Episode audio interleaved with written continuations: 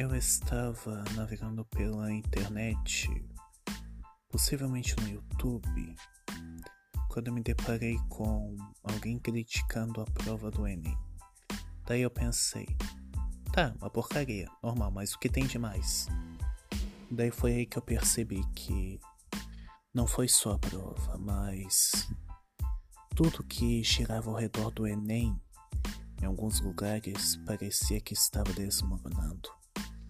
Daí eu olhei e tinha uma uma questão envolvendo um funkeiro. E porque ele colocou uma música que seria uma canção de flauta do grande compositor Bach.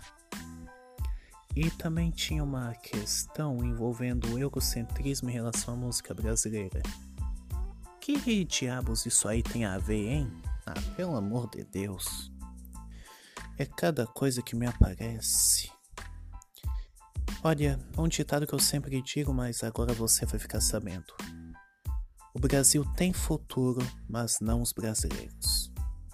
Foi claro?